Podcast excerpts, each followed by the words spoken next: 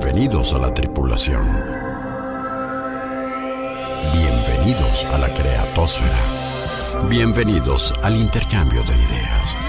Bienvenidos a Merca Plus, Mercadotecnia con lo que quieras.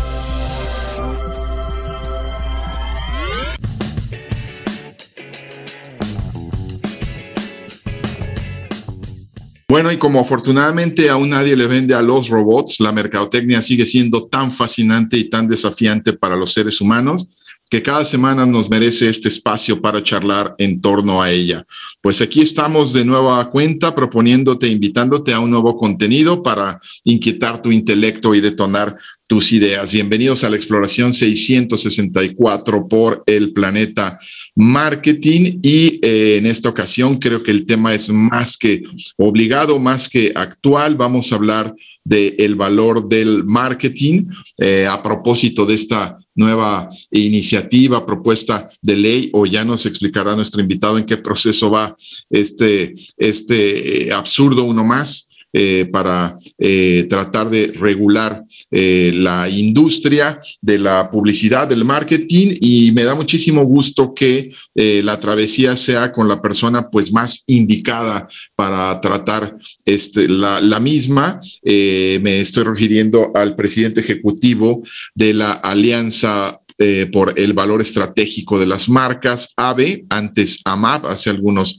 eh, meses, hace un poco más de un año, esta asociación que agrupa a las agencias de eh, marketing y publicidad más importantes del país y que preside, insisto, nuestro invitado en la parte ejecutiva, Sergio López Cepeda. Muchísimas gracias por aceptar la invitación y estar de nueva cuenta en la nave de Merca Plus para hablar del valor del marketing, Sergio. Querido Rodolfo, muchísimas gracias por este espacio, por esta invitación. Es un verdadero gusto estar con tus amigos de Merca Plus y, conversar, que, está clarísimo, tú lo dijiste hace rato, ¿no? El marketing trae una revolución, pero tremenda. Entonces, el marketing del pasado hay que empezar a darle pataditas porque hoy el mundo nos está desafiando y nos está retando a hacer un nuevo marketing y además con un contexto verdaderamente complicado y difícil. Entonces, va a ser un placer platicar contigo y con tu querida audiencia. Muchísimas gracias, eh, Sergio, por estar con nosotros. ¿Y de qué irán los próximos minutos de charla? ¿Por qué no me acompañan, amigos mercadoides, a conocerlo en las coordenadas de la exploración? Activando propulsores. Coordenadas de exploración asignadas. Y sí, política y economía van siempre de la mano, y el marketing se mueve en los terrenos de esta última. Pero qué manera de politizar todo por estos días. En fin, Entremos al tema en la exploración 664 porque resulta que esta vez la industria afectada con la llamada nueva ley de publicidad es nada más que la de la mercadotecnia. Había entonces que recurrir al más enterado e involucrado para hablar del asunto, y decidimos que fuera el presidente ejecutivo de la Alianza por el Valor Estratégico de las Marcas, AVE la asociación que congrega a las agencias más serias, profesionales, premiadas e internacionales del país. ¿Cuánto valen el branding y las estrategias de marketing de una marca? ¿Quién o quiénes deben decidirlo? ¿Qué pretende la mencionada iniciativa de ley? ¿Cómo afectará al marketing en México? ¿Es el nivel creativo, por decir algo, del logo de Santa Lucía el que pueden esperar ahora los consumidores nacionales? Estos y varios cuestionamientos más se abordarán en nuestra charla. ¿Listos? Despegamos en 5, 4, 3, 2,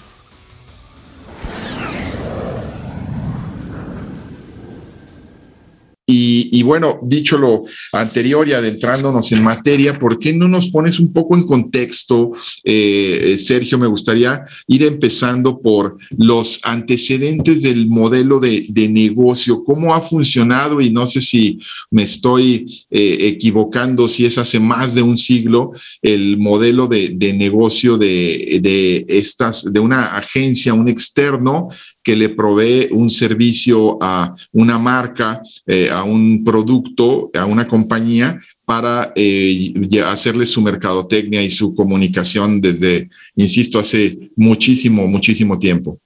Y no, bueno, desde luego esta industria de las agencias de publicidad tiene más de 100 años, mucho más de 100 años. Efectivamente, es una industria que nace, son empresas especializadas en entender al consumidor, entender la marca, entender los mercados y empezar a desarrollar estrategias de comunicación para resolver los problemas de las, de las marcas, ¿no? Este modelo de negocio nació que, con las agencias de publicidad, que eran empresas de servicios integrados. ¿Qué quiero decir con empresas de servicios integrados? Eran empresas que desarrollaron y que siguen existiendo todavía algunas de estas, de estas agencias no se ha muerto el modelo de negocio, pero sí ha evolucionado de manera importante. Las agencias de publicidad básicamente desarrollan y las desarrollaban en el pasado la parte de estrategias, ¿no? De, de, entendimiento de los problemas, retos de una marca para crear soluciones creativas al final del día para resolver un problema de la marca y posteriormente también entender las audiencias, los mercados, los medios y así se hacía planeación estratégica de medios y compra de medios para finalmente entregar un producto creativo a través de los canales o los medios adecuados para llegar a las audiencias correspondientes.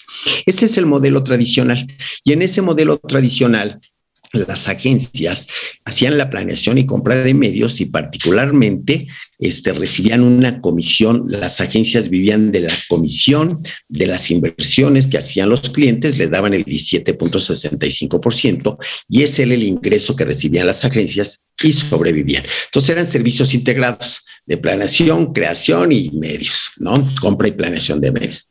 Con el tiempo, las mismas marcas, los anunciantes, empezaron a disminuir las comisiones y evidentemente esto le pega directamente a la rentabilidad del negocio, a la calidad y la eficiencia de las propias agencias de publicidad.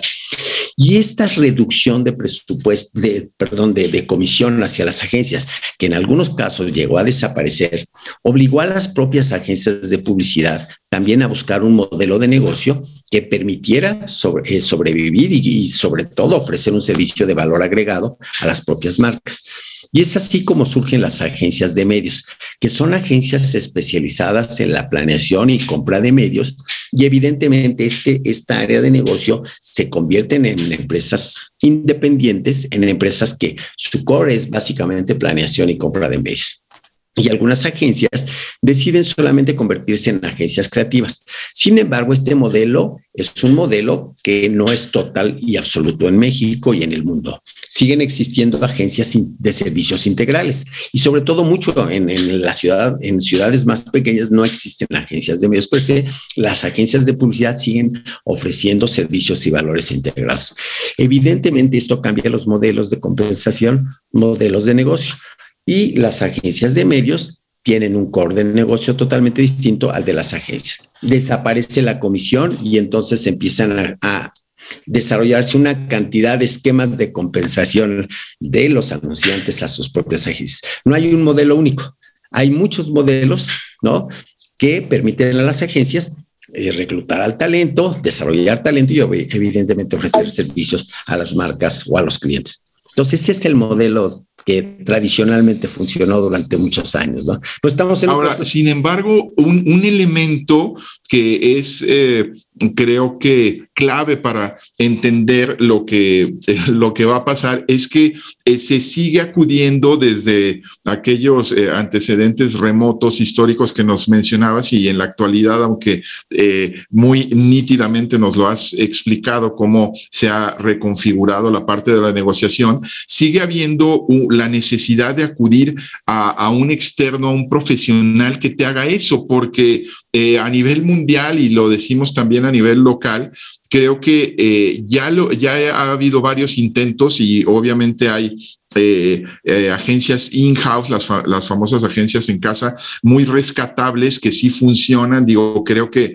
con, eh, son la, la, excepción a la regla, pero esta necesidad de acudir a un, ter a un tercero, a un externo, eh, ¿cómo la explicas tú, Sergio? Porque sigue siendo muy socorrida por, el, por las marcas, por el anunciante.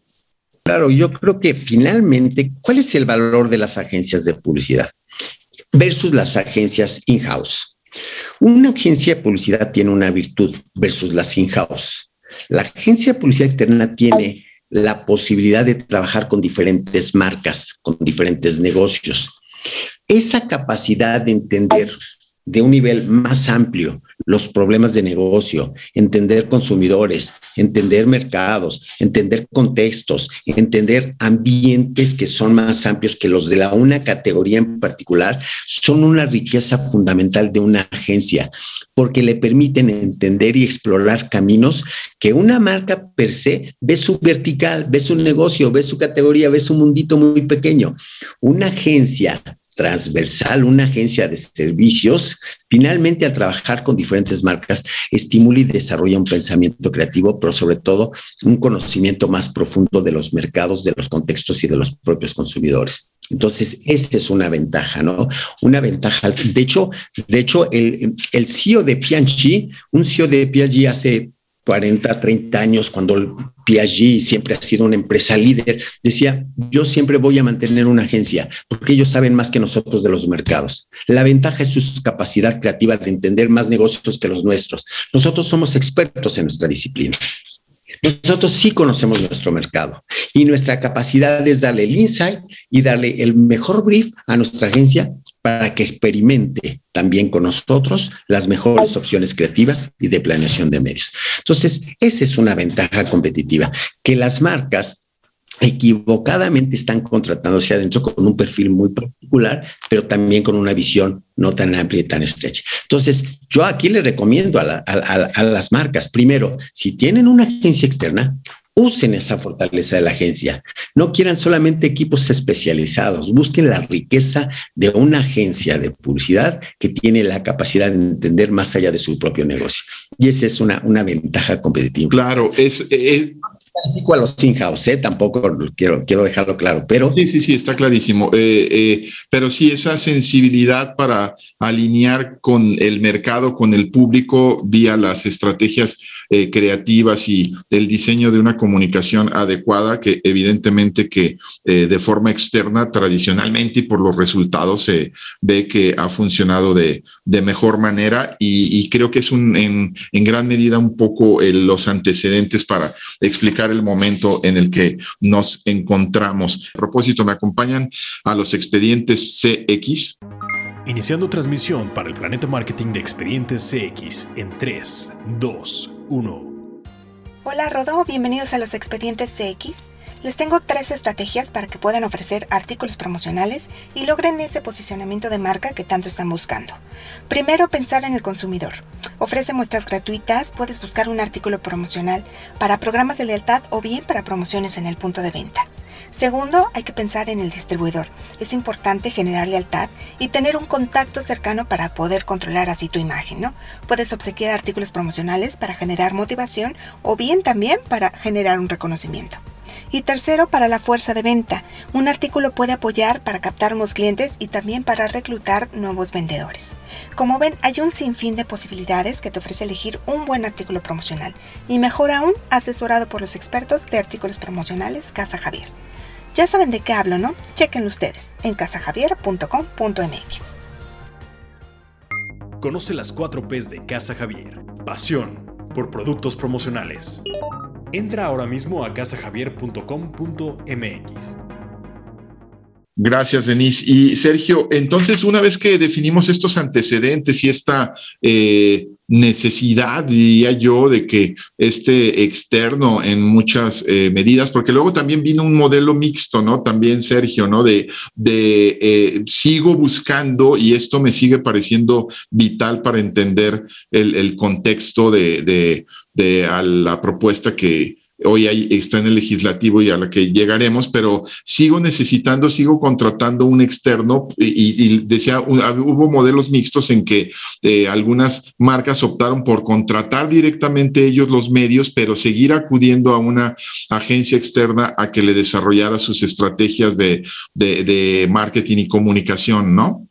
Sí, de acuerdo. Yo creo que lo que ha tenido esta industria y en esta evolución y transformación, no hay un modelo único para desarrollar la publicidad, para resolver creativamente los problemas del consumidor o para la contratación de los medios. Yo creo que este modelo es un modelo híbrido, hay de todo en el país, que finalmente es la libre empresa, la que permite que cada negocio se adapte y adecue sus estrategias para sus mejores intereses. Hay quien le interesa más que un externo le ayude en la realización porque se vuelven objetivos. Hay quien lo desde adentro por su propia seguridad, etcétera. Pero ningún modelo es malo. Yo creo que todos los modelos al final del día están buscando una solución clara para que el negocio siga funcionando, ¿no? Este sí, por supuesto, nosotros sabemos que esta es una industria especializada y como en los, en los hospitales y los médicos, ¿no? Este, yo, yo no acudo al, al, al, que no conoce, yo acudo al experto en el dolor. Claro. Y ese es de, un, de una agencia de publicidad, de un mercadólogo. Entender primero, detectar el, análisis es crítico, ¿no? La, estrategia nace de unir dos puntos, tu diagnóstico con lo que quieres lograr. El diagnóstico es crítico, ¿no? Y ahí me parece que es donde está una visión externa que es importante para desarrollar tus propios retos y tus objetivos. Entonces, cada quien lo hace, no hay un modelo que sea mejor que otro, creo que cada uno está resolviendo finalmente las necesidades de mercado. Yo sí creo que más vale tener un médico externo, ¿no? El médico externo tiene una visión de más pacientes, no está concentrado en uno solo, ¿no?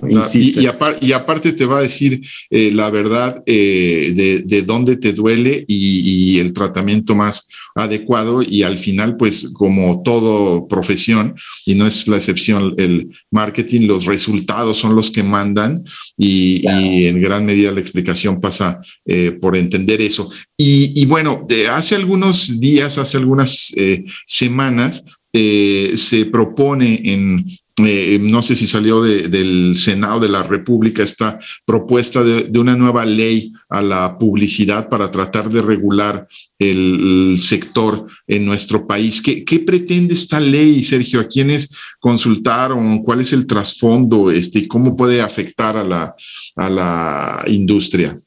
Bueno, déjame comentarte, esta es una ley que promovió Monreal, el senador Monreal. La la mandó al Sena, a, a, la Cámara, al Senado, en noviembre del año pasado. Es una ley que le llaman de transparencia, la ley de transparencia de la publicidad, etcétera, etcétera. Esta ley vivió congelada, no, no, no congelada, simplemente no tuvo ningún efecto, ningún impacto. Nosotros como alianza y como agrupación, sí mandamos y manifestamos nuestras preocupaciones por dicha iniciativa de ley, ¿no?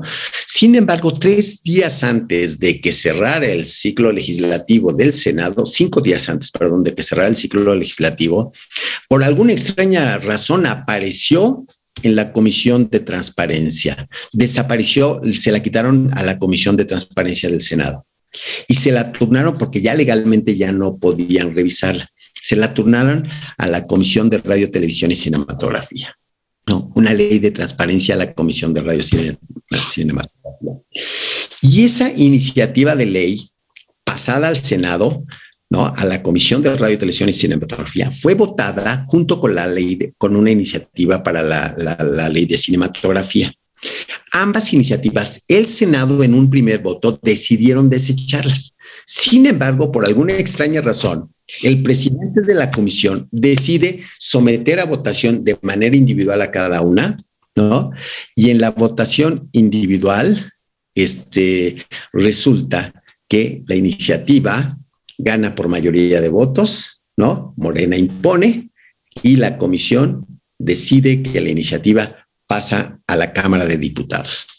Violando todas las reglas y todas las leyes, quedando cinco días solamente del cuerpo legislativo, ¿no? Pero algo impresionante, que ni siquiera analizaron la ley no tenían expertos, no dialogaron la ley. No, bueno, es que, es que me, estás, me estás explicando algo que le podemos poner y es nuestro tema, eh, publicidad y mercadotecnia, pero precipitar las cosas, pasarlas a rajatabla, este, no analizarlas, pues creo que es una constante en estas legislaciones para tratar de, eh, pues ellos, ellos pensarán regular, pero la realidad es que para tratar de destruir y afectar industrias importantísimas en nuestro país, ¿no? legislar a partir de la ignorancia. Me, me, preocupa que se legisle a partir de la ignorancia y se decida con un voto y, y, obviamente cuando se había votado originalmente que la ley no pasaba, decía, ah, y luego este, mandar una señal de que voten a favor sin, sin conocer. Pasa a la Cámara de Diputados a revisión.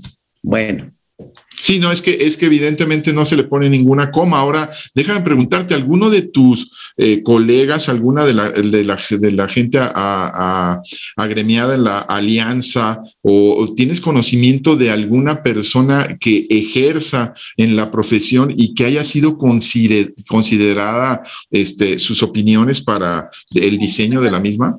Nadie, a nadie. ¿Qué es lo que te digo? Estamos nosotros profundamente consternados porque no fue, fue una iniciativa de ley que de ninguna manera fue revisada, no la llevaron a consulta, no tuvieron gente técnica, especialistas que les hablaran de las ventajas, desventajas de la ley. Por eso te digo, fue una ley que se, se promovió a partir de la ignorancia. Pasa a la Cámara de Diputados, en dos ocasiones empatan 10, 5 a favor, 5 en contra. La mandan una extraordinaria, meten un diputado más y ganan, ¿no? En, digo, en el Senado lo ganan. Bueno, en fin, pero sí lo que, lo que, te, puede, lo que te puedo decir es que eh, sí, este, el dictamen de dicha ley fue discutido en estas, en la Comisión de Televisión y Cinematografía de Estudios Legislativos, ¿no? Pero además, este, sin una revisión nosotros como AVE, como la Alianza por el Valor Estratégico de las Marcas, al igual que la Asociación Nacional de Abogados de Empresa, la NADE, desaprobamos la discusión fast track que el Congreso de la Unión llevó a cabo para emitir esta nueva ley. De parte de los legisladores no hubo expertos ni gente que conociera a fondo el tema para permitirles analizar y conocer causas y efectos y con un mayor conocimiento los alcances, el impacto de esta ley.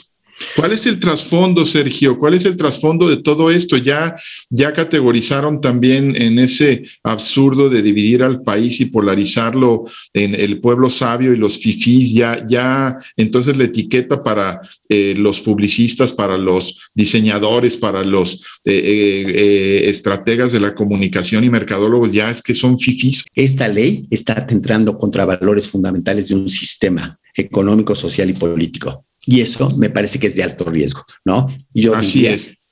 Y no es estar en contra de políticos, es estar a favor de un país y de la gente. ¿eh?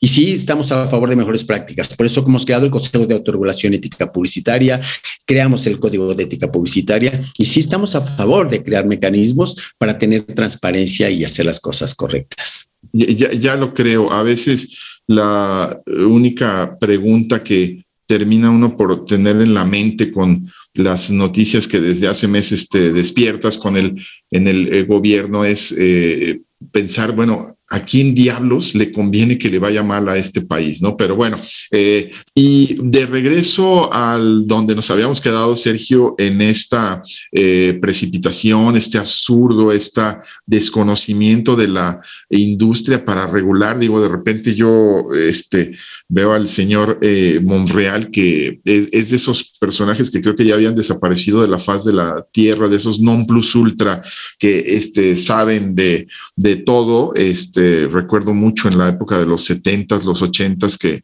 eh, nuestros funcionarios federales podían pasar de la Secretaría de Pesca a la Secretaría de Agricultura, a la Secretaría de Energía y luego Educación, y o sea, sabían de todo, eran unos chicos este, maravillosos, ¿no? Eh, eh, y, creo que ya han vuelto un poco esas, esas épocas de que se sabe absolutamente de todo, pero de regreso a la temática, eh, ¿cuál, es el, ustedes han dimensionado, Sergio, eh, eh, las repercusiones económicas, el alcance que pudiera tener y cómo afectaría al sector esta, esta ley que entiendo que está entonces en el estatus de ya fue publicada, ya fue aprobada o, o en qué va? No, ya, primero, la ley ya fue aprobada por el Congreso, ¿no? está ahora en una revisión por parte de las autoridades, la COFESE, la, Comisión Federal de la Competencia, están en su análisis antes de publicarla. Entrará en vigor cuando se publique en el Diario Oficial de la Federación. Nosotros ya tuvimos como alianza la oportunidad de reunirnos con la COFESE para platicarle los problemas que implica una ley de esta naturaleza, las violaciones jurídicas legales que está teniendo. Nos, reunimos también con, este, con varias dependencias, con la misma este, con el jurídico de presidencia también para estrenarle las preocupaciones. Pero entre las cosas que estamos viendo, los impactos que tiene, Francia tiene la ley Lausapin, ¿no? Es muy parecida que México trató de copiar esa ley de Francia y el impacto, yo tengo los estudios, el impacto en Francia es lamentable. El 30%, cayó 30% del empleo, ¿no? 30% del empleo del sector, de la industria, pero no solo eso, le pegó también a la propia industria y Francia dejó de ser un país competitivo en términos de marketing, publicidad y comunicación. Ahora muchas marcas están contratando compañías de afuera para que hagan todo el ejercicio. Entonces, tiene un impacto económico no solamente para la industria, sino también deja de ser una potencia en términos de ser una referencia en el mundo, ¿no? Del marketing, la comunicación con el desempleo consecuente. Nosotros estamos estimando que si esta ley pasa, tendrá un efecto similar, ¿no? Tendrá un efecto. Pero lo, más importante no es solamente la, la caída del desempleo, que por cierto, déjame comentarte un dato bien importante.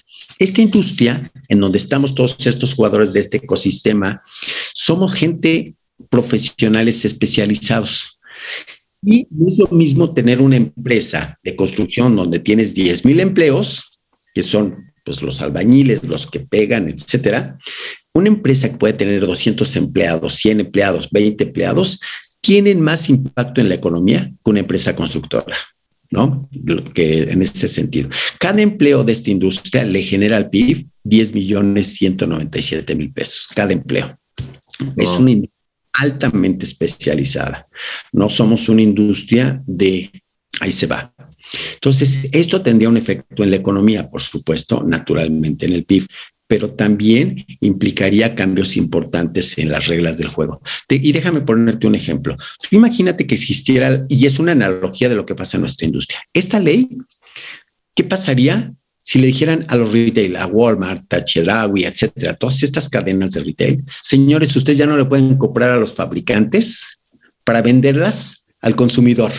Esa es la analogía. Lo que están haciendo es eso. Claro prohibiendo comprar producto para venderlo a la gente, ¿no? Para vender. Esa es la analogía. Están invadiendo un sistema económico y un modelo de negocio que está regulado además por la propia constitución. Entonces, tiene un efecto no solamente daño económico, sino también en la intervención jurídica que la propia constitución lo permite. Hay una, hay una, la ley de competencia económica que establece cuando hay, este, obviamente existen reglas para cuidar justamente la competencia. Y entonces se están invadiendo un territorio. Pero a, partir de un desconocimiento, como ya lo desciframos, bárbaro, y fíjate que yo le, le, encontraría también otro matiz, otra afectación eh, para, como si faltara alguno en el listado extenso que has hecho de, de las víctimas este, económicas de, de, este absurdo eh, traducido en ley, ¿no? Que es eh, a propósito de la gente pobre, de la gente más necesitada, que es la, la bandera por la que ha optado la, primicia, que la prioridad de, este gobierno, ¿no? La mayoría de esa gente no tiene acceso a contenidos de entretenimiento pagados con servicios de, demanda y demás. Eh, habrán entendido estos señores cómo funciona la televisión abierta y cómo la parte financiera que hace posible que, eh, digo, ya sería otra temática, pues, pero que esas telenovelas, este, que esos eh, noticieros, que esos programas de entretenimiento le lleguen a la mayoría del pueblo que no tiene acceso a esto, funciona gracias a los recursos que genera esta industria. O sea, lo, habrán, lo, habrán entendido. Tengo serias dudas al respecto. No, no lo han entendido. Y sabes que tiene un efecto bien importante a los medios más allá. Luego los propios diputados y senadores creen que México es la Ciudad de México. México es más grande que la Ciudad de México mucho más grande. Somos más grandes que eso. Y de entrada le va a pegar a muchos medios locales, porque ahora les va a exigir una burocracia y un proceso que antes tenían la facilidad. Y fíjate otro detalle importantísimo, otro impacto importante. México somos un país que somos una de las 15 economías en el mundo, ¿no? Que venimos cayendo, lamentablemente, pero si nosotros comparamos la cultura de marketing y publicidad empresarial en México, es lamentablemente pobre. En México, la inversión en publicidad representa el 0.62% del PIB. En Colombia está en 2.6%. Mira que Colombia es Colombia. Wow mucho respeto a mis amigos de Colombia, pero no somos la misma economía. Somos un país más grande, más potente. Comparado contra Brasil, Brasil son casi cuatro veces menos que invertimos. Con el mundo, con los países con los que debemos de compararnos, estamos invirtiendo menos de la mitad, la tercera parte. Somos un país poco competitivo. Van a venir están viniendo compañías y nos están comiendo el, mandado. No deja, vamos a dejar de ser un país competitivo a nivel de esfuerzos de marketing, lo que le pasó a París, a Francia, perdón. Vamos a ejercer una potencia. Es que las empresas globales van a contratar a sus compañías globales. Allá hagan y ya México ni nos pisan, no nos van a tocar y estamos desarrollando poca competitividad con el efecto que tú dices. A ver, ¿Por tienen ¿Por qué tenemos acceso a la gente al entretenimiento, al conocimiento, a la información, a lo que sea? Porque existe la publicidad. Gracias a la publicidad tenemos acceso a mucha información. Y eso le están golpeando a la esencia de esto, por atender un problema específico de un, de un microproblema comparado contra los grandes problemas. Y están desalentando el crecimiento y desarrollo de un país que necesitamos urgentemente estimular lo que tú estás haciendo, cultura de marketing y publicidad. Y no es vender más porque a la gente no le gusta que le vendan, le encanta comprar. Y ahí está la magia de la agencia y de los medios. Oye, Sergio, y, también otro, otro tema importante, otro eh, actor eh, trascendente en, en el negocio, y la pregunta es, el anunciante, la libertad del anunciante para decidir para decir, bueno, yo, yo no, no, no quiero, no puedo, no pretendo, no, estratégicamente no me gustaría tener a una persona dentro de mi equipo este, trabajando los mensajes y, y la libertad de decidir, oiga, yo lo quiero seguir haciendo con un externo y, quiero seguirlo pagando, me resulta más conveniente hacerlo de esa, de esa manera. Creo que también está siendo un poco coartada la libertad de, decisión de, las marcas para elegir quién les maneja su comunicación y sus estrategias, ¿no? Y totalmente de acuerdo, era con lo que quería cerrar, porque al final del día el impactado final es el consumidor, pero a nivel libertades de negocio, libertad de emprender, por eso hay una ley antimonopolio y la ley antimonopolio controla que no haya monopolios. Pero hay, en esa, en áreas del monopolio están invadiendo terrenos de la privacidad y de la libertad de elegir con quién contrato mis servicios de planeación. Ahora, Sergio, también en este mundo globalizado en que las eh, compañías transnacionales de marketing y de comunicación, las compañías mundiales vienen y compran y luego ven alguna agencia que empieza a hacer las cosas muy bien. Y esto es cíclico en nuestro medio y algunos vienen y compran este eh, para integrarla a su portafolio en su en el conglomerado de marcas mundiales pues también desincentivará un poco la inversión eh, en, este rubro, ¿no? Como si fuera poco. Ayer obtenía el dato de 128 eh, proyectos de inversión extranjera que han sido abortados durante este gobierno y que se calcula que ronda los 36 mil millones de dólares que han dejado de integrar con una gran explicación y que creo, no, no sé si es a lo que van a terminar yendo ustedes, si la necedad este, se, se trata de imponer, que es este, yo soy empresario, yo quiero ir a invertir a un país, reportar ganancias a mis accionistas, este, hacer las cosas bien y no estar metido en, eh, en, regulaciones, en cabildeos y en demandas, ¿no? Y amparos para poder trabajar, ¿no?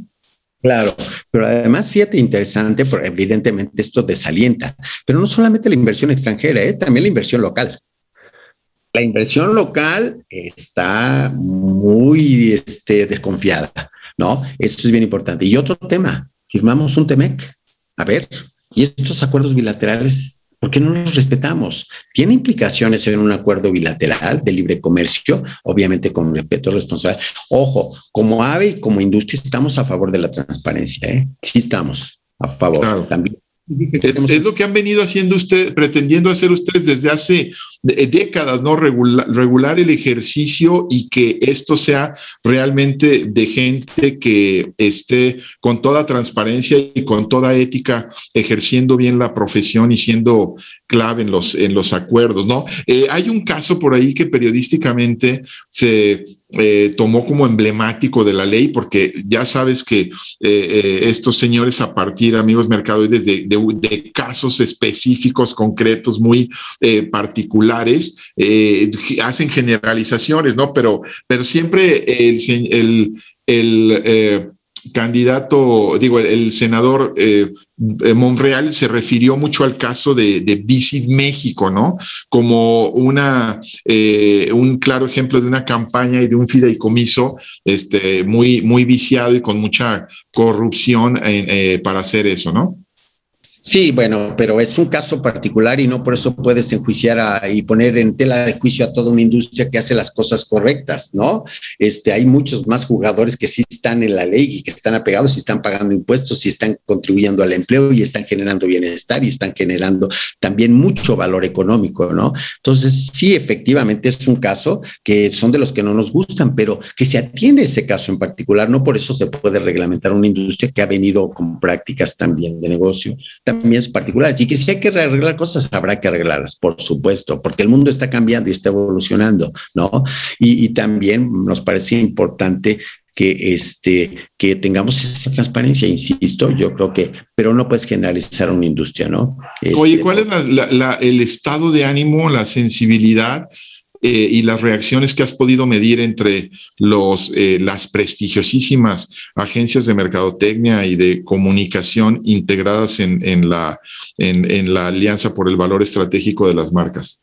Hay un nivel de, confusión de entrada, de incertidumbre y también de cierto enojo porque hay una calificación, una descalificación del sector, pero también hay una sensación de, frustración porque también no están ayudando a desarrollar a un país y desarrollando la propia actividad comercial.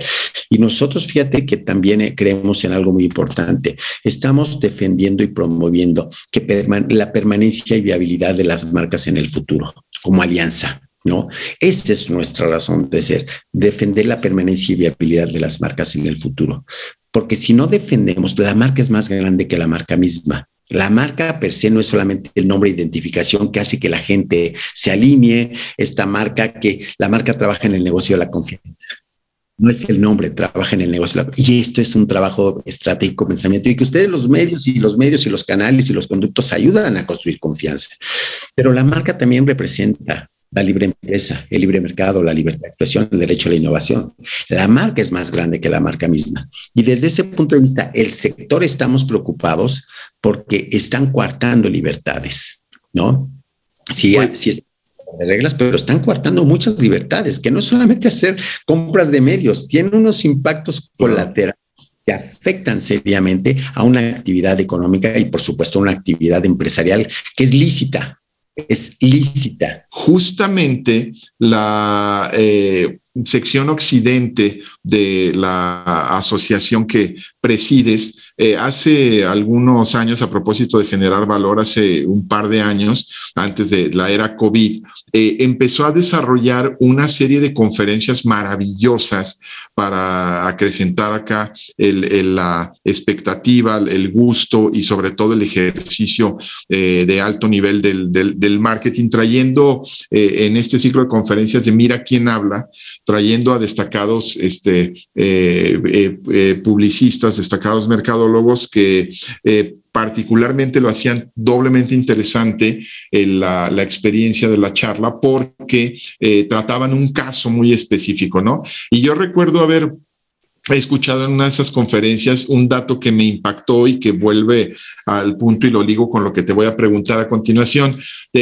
alguien citaba por ahí que el, el botón más cliqueado en Internet seguía siendo el de eh, omitir publicidad omitir el anuncio, este, eh, skip ad, este, saltarnos la publicidad.